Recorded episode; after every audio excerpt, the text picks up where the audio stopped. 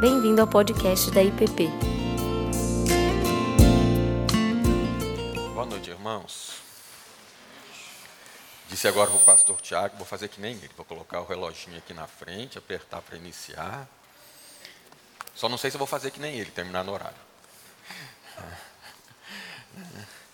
Irmãos, é, acho que repetidas vezes eu já disse aqui, já escrevi nos boletins, né, sobre o quanto eu sou grato a Deus por fazer parte dessa comunidade, por vocês terem me acolhido, acolherem a mim, a minha família, e como que vocês são instrumentos de Deus na minha caminhada com Cristo.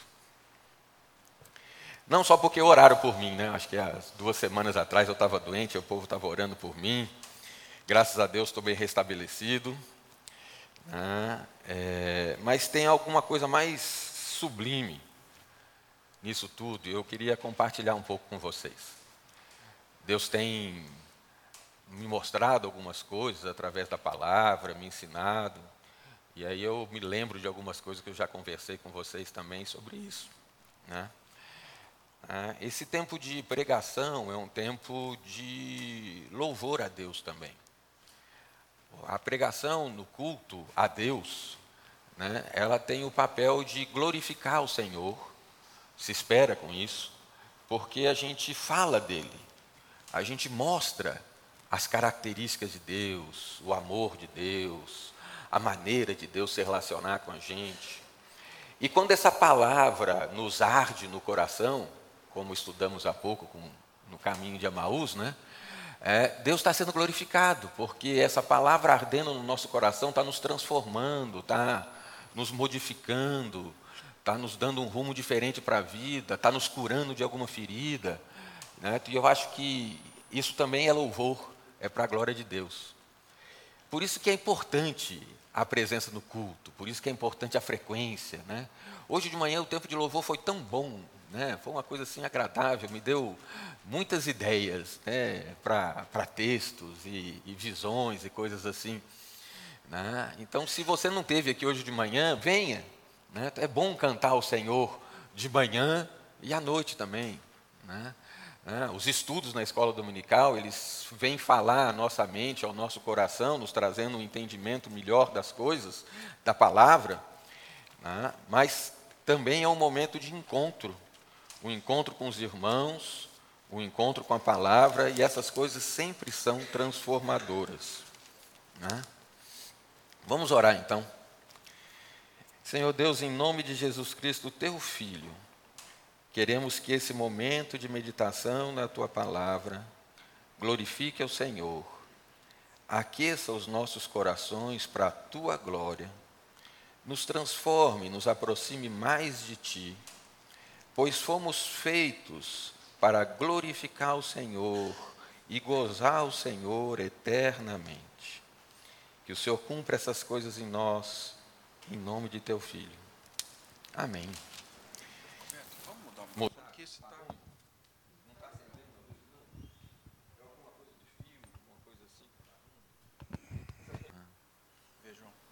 Ok, está funcionando? Melhorou?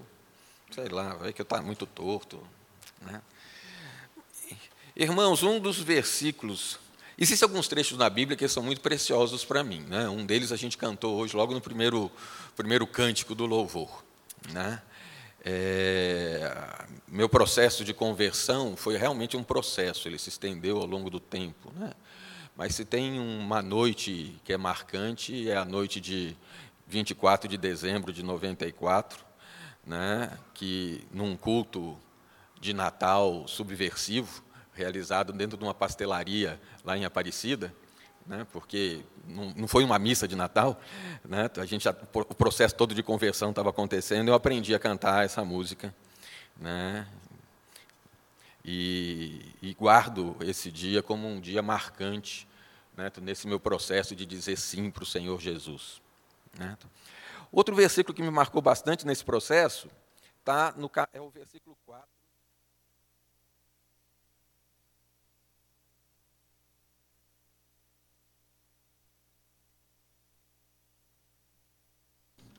Foi na revista e corrigida.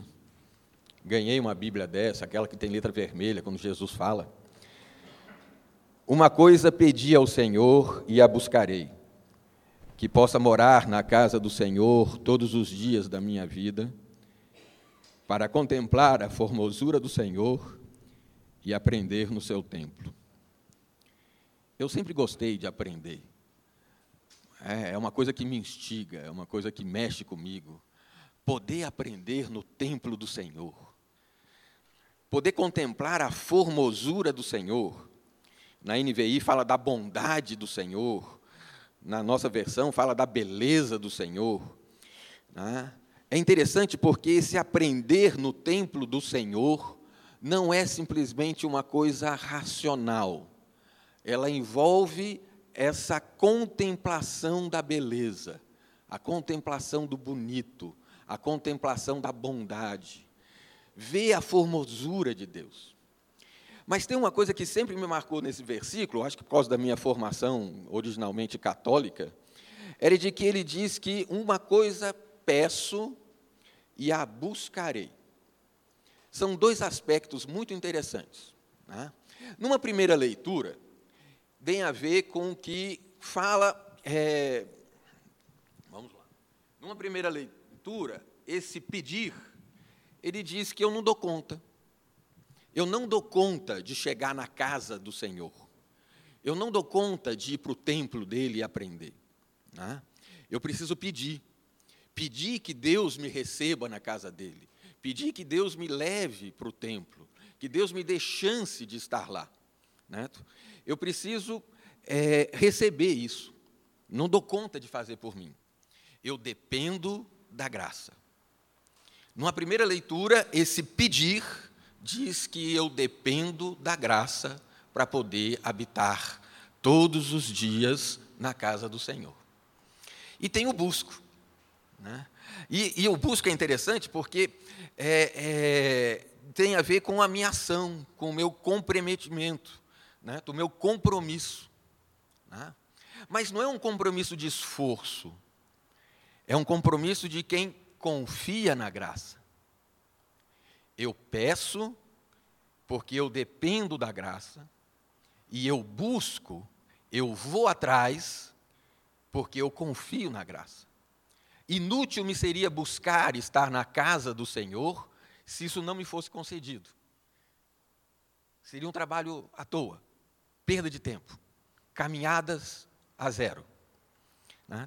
Mas tem uma segunda leitura que mais recentemente eu tenho feito, é de que quando a gente usa peço e a NVI e a versão corrigida usa pedir, ela fala, fala de alguma coisa no passado, alguma coisa que já aconteceu.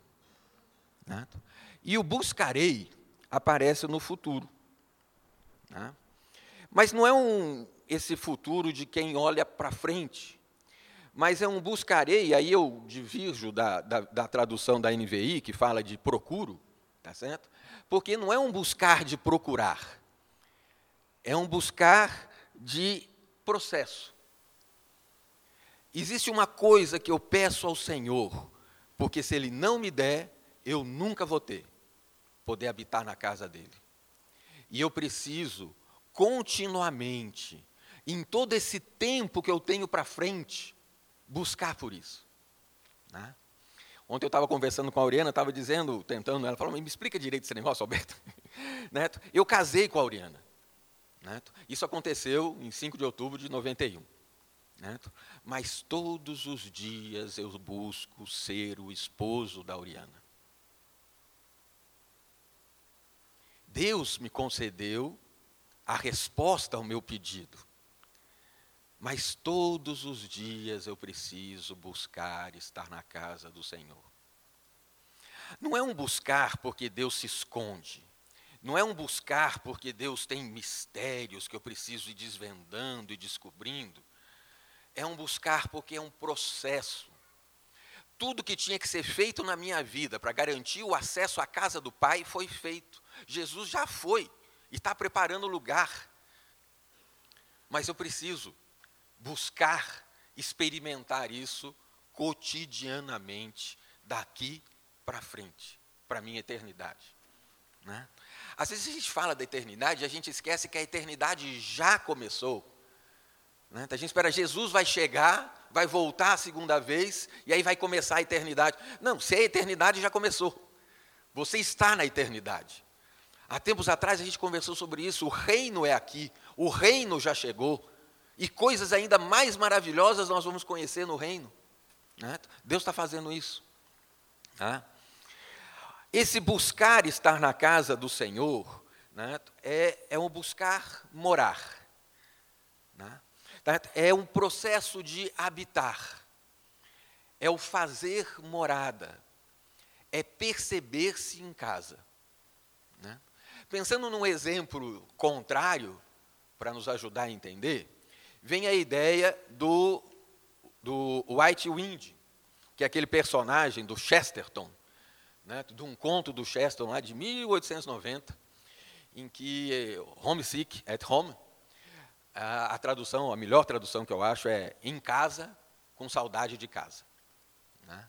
É a história de um cara que, de repente, um homem, família, está em casa com a família, e de repente ele se resolve, percebe-se, ele percebe, estou com saudade de casa, aquela minha casa. Eu vou até pegar o trechinho aqui do livro para ler.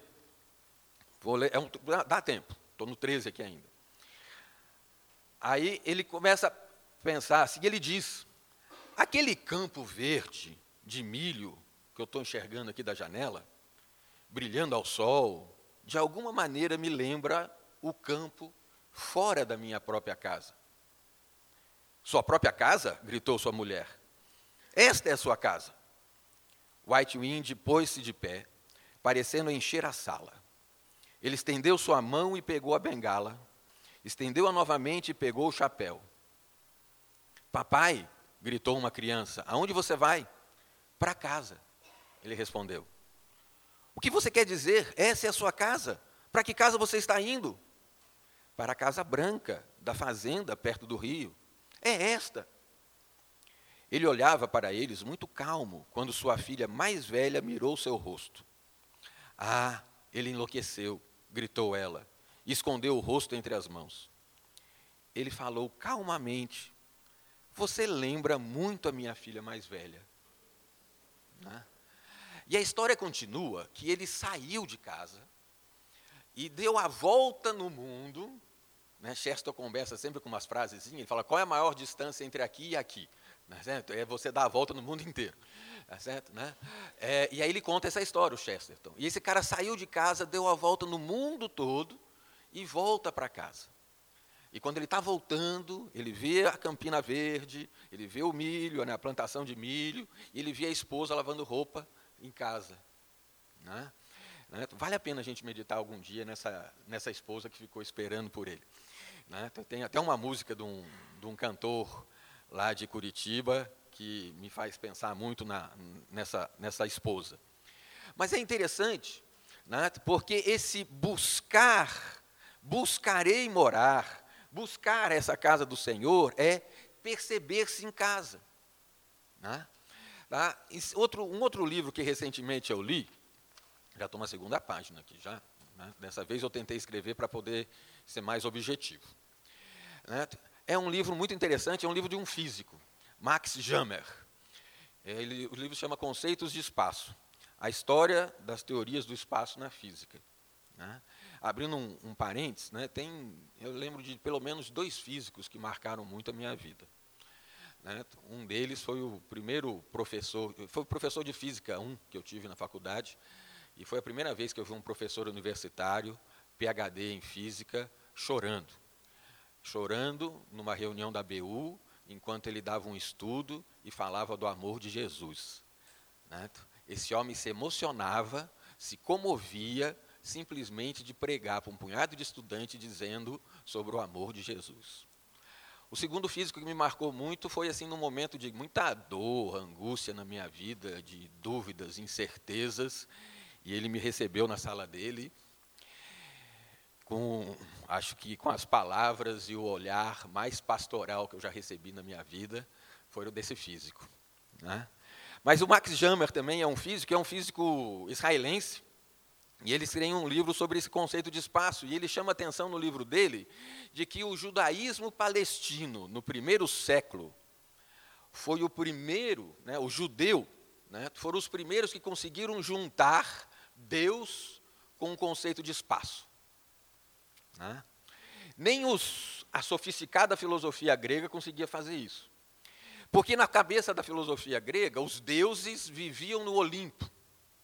O Olimpo era o lugar, o espaço dos deuses. Né? E para os judeus, Deus, para o judeu, Deus é o lugar do seu universo. Mas o universo não é o lugar de Deus. A ideia que o judeu tem né, é de que, enquanto o filósofo grego estava preocupado em responder que, se um homem chegar no limite do universo, ele consegue estender a mão? Né? Tá? E aí o judeu já estava com isso aí tudo resolvido. Né? Deus é o lugar do seu universo. As coisas estão em Deus. E o judeu era muito sábio nisso, porque Deus não cabe em nenhum lugar, mas ele contém todos os lugares. E o conceito de espaço é diferente do conceito de objeto. Os objetos ocupam o espaço. Os objetos estão, existem no espaço. O objeto se move no espaço. Né? E o judeu ele é sofisticado o suficiente porque ele também fazia essa separação. O universo criado não era o espaço. Deus era o lugar aonde esse universo se cria. Ele cria nesse espaço. Né? Tem um versículo, acho que um salmo também, que diz que Deus separou um espaço do lado dele. Quer dizer, mas no momento que Deus separou um espaço do lado dele, Deus invadiu esse espaço. Tá certo? Tá? Porque Deus é o limite desse espaço. Deus é essa, esse espaço. Tá ok? Né? Eles entendiam que existia uma separação entre o espaço e o objeto, e que esse conceito não gera panteísmo, pois o espaço é o lugar onde as coisas estão, mas o espaço não é as coisas, ou as coisas não são o espaço. Tá? Isso é interessante porque essa ideia ela liga com essa ideia do, do, do buscar, que eu estou colo querendo colocar para vocês, como usufruir de, estar de, né? esse espaço que não é um procurar, porque eu não tenho que procurar pelo lugar onde a casa do Senhor está. Eu não tenho que procurar pelo templo do Senhor. Eu estou no espaço que é o meu Deus. Nele, diz lá Paulo, quando foi falar para os gregos, né, explicando lá para os gregos que não tinham entendido isso, pois nele, Deus, vivemos e nos movemos e existimos. Né? No Salmo 139, que é um desses que a gente gosta, vou voltar nesses versículos de Atos daqui a pouco. No Salmo 139, que é um desses que a gente conhece bastante, né, eu marquei aqui com meus papelinhos para ficar mais fácil de achar, mas vocês estão vendo que não adianta muito, não. 124, 142, 116, oh meu Deus, cadê? Salmo 139, você com certeza vai achar antes de mim. Achei. Ah, não, o papelinho sumiu. Né? Salmo 139, no versículo 7. Né? A gente conhece bastante esses trechos, né? Para onde me ausentarei do teu espírito? Para onde fugirei da tua face? Se suba aos céus, lá estás. Se faço a minha cama no mais profundo abismo, lá estás também. Se tomo as asas da alvorada e me detenho nos confins da terra, ainda lá me haverá de guiar a tua mão, e a tua destra me sustentará, né, me susterá. Né? Deus está em tudo que você canto. Né? Mas espera, é interessante. Né? Quando, quando, quando eu leio isso daqui, com o que eu aprendi lá com o físico, né? não é que existe um sistema de câmeras de vigilância e que Deus né? Tu está vigiando todos os lugares ao mesmo tempo. Né? Deus é o olho que tudo vê. Não, não é isso. Tá ok? Né? Não é um, não é, é que todos os lugares estão em Deus. Todos os lugares, todo o espaço, todos os lugares estão em Deus. Então não tem como eu me esconder, não tem como eu deixar de estar na presença dEle. Eu estou na presença dEle. Agora, o interessante do Salmo 139 é que ele mostra que esse espaço se relaciona com as coisas que estão no espaço. Né? esse espaço, ele é uma mão que, que, que sustenta, tá certo? Que guia, Tá? E depois ele vai continuar no Salmo falando de que me formasse no interior, no tecesse no seio da minha mãe, tá certo? Conhece os meus medos, conhece as minhas preocupações, aquela coisa toda. No Salmo 91, no verso 9, ele diz que o Senhor é o meu refúgio. No Salmo 90 também a gente fala isso. Né? Fizeste do Altíssimo a tua morada. E aí ele diz que isso é uma coisa muito boa. Né? Nós moramos no Altíssimo. A gente faz do Altíssimo a nossa morada. A gente faz do Altíssimo a nossa habitação. A gente faz do Altíssimo a nossa casa.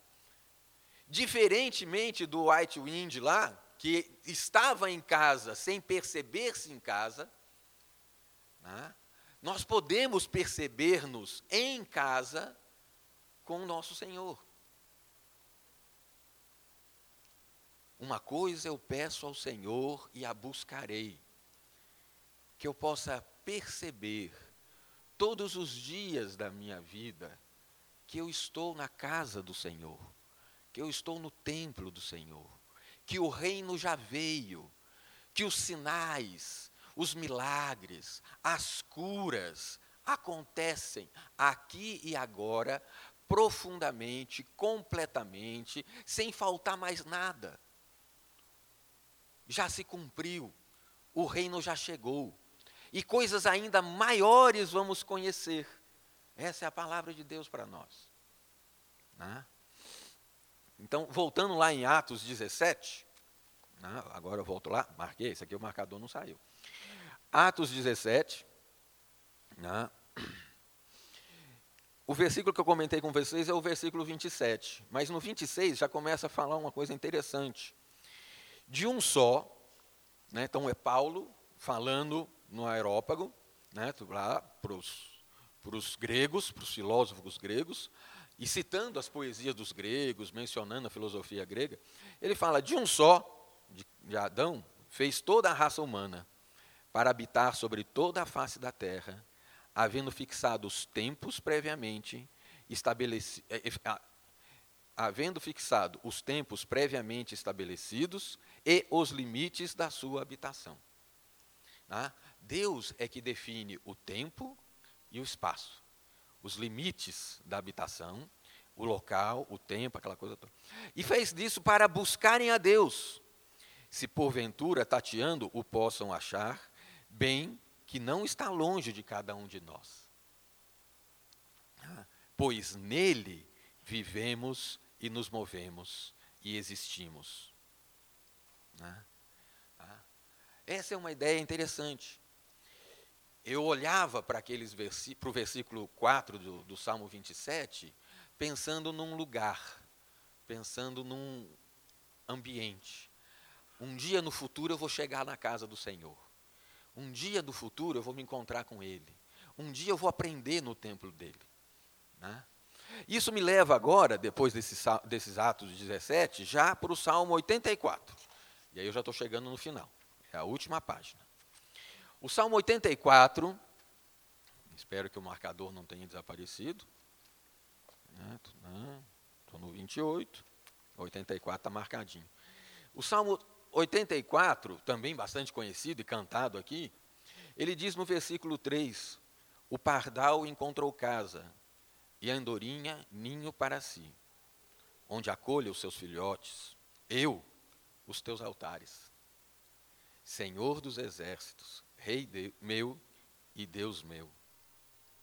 Ah, o salmista, ele conseguiu entender que tão simples como uma andorinha tem um ninho, uma casa, né? o pardal tem uma casa, a andorinha tem um ninho, eu encontrei os teus altares. Eu estou na tua casa. Né? O versículo 4 diz que bem-aventurados que habitam em tua casa louvam-te perpetuamente. A verdade de Deus que eu aprendi com essa comunidade aqui, com a Igreja Presbiteriana do Planalto, com a maneira, com essa família, com a maneira como vocês me acolheram, é de que Deus já atendeu o meu pedido. Ele já supriu a ansiedade do meu coração. Né? Eu não preciso ir para algum lugar. Não preciso esperar o dia do cumprimento.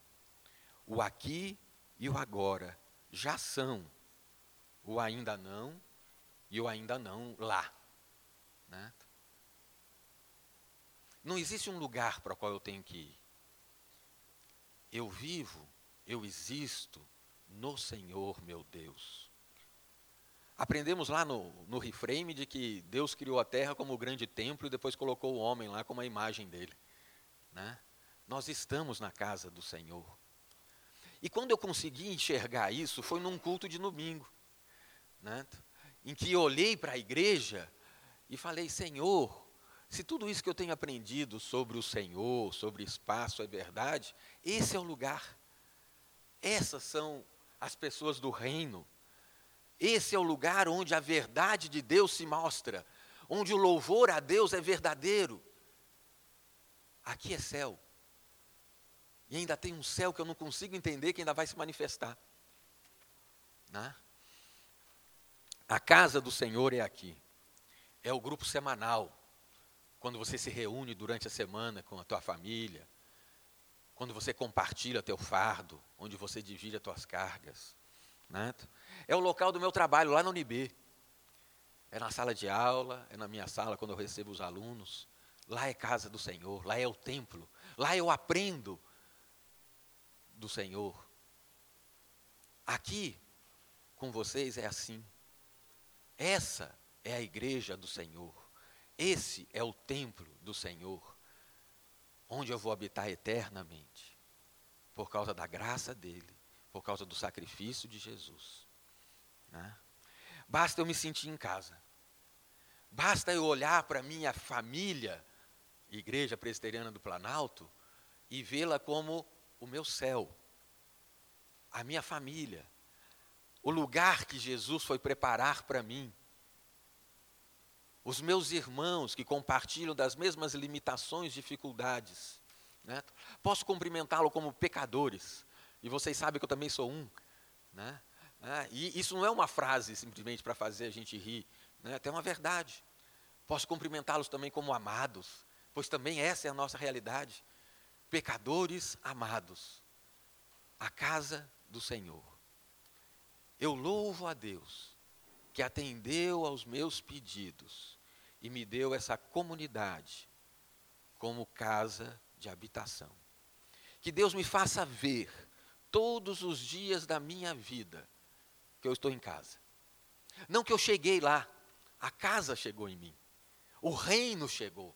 O reino chegou aqui. O reino invade a cada momento, né, esse espaço aqui do templo, ele é invadido pelo reino dominicalmente, ou durante as reuniões que acontecem durante a semana aqui. O reino invade esse espaço todo aqui quando a gente está entregando cestas, quando a gente está projetando filme na parede branca aqui atrás. O reino está aqui. Né? O céu, a verdade salvadora, o poder libertador de Jesus Cristo a cura, a consolação. Né?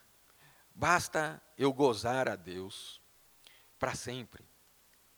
Assim eu vou estar glorificando a Deus e cumprindo o meu fim supremo e principal. Né? Para dizer que eu não sou né, falando muita besteira, eu termino com, com um catecismo maior de Westminster, bem presbiteriano. Qual que é o fim supremo e principal do homem? O fim supremo e principal do homem é glorificar a Deus e gozá-lo para sempre. Isso já começou, meu irmão. O para sempre já começou. As coisas podem ser simples, experiências cotidianas. Se você vem para o culto porque acha gostoso estar aqui, isso glorifica a Deus. Se você vem por culto, porque você senta do lado de pessoas interessantes e tem conversas divertidas e elas gostam das mesmas coisas que você, isso glorifica a Deus. Se você vem por culto porque a música é boa, porque a pregação é boa, às vezes, nem sempre, né? Tá certo? Né? É porque Deus está aqui, porque Deus atua, Deus faz. Isso glorifica a Deus.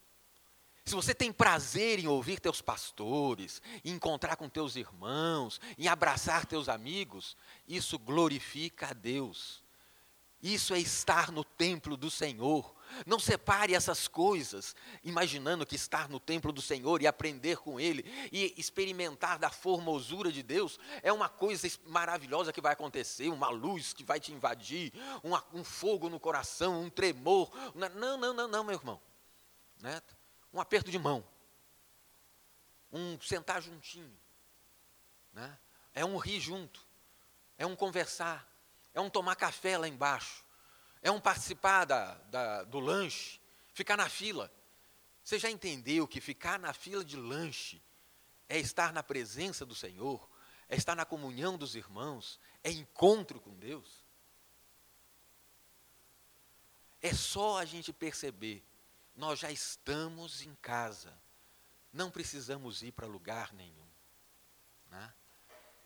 Que Deus nos abençoe com isso, que Deus nos fale com isso e que a gente possa desfrutar com alegria desse momento de encontro que seja para a glória do Senhor e para aquecer nossos corações. Amém. Você acabou de ouvir o podcast da IPP. Para saber mais, acesse nossa página em www.ippdf.com.br.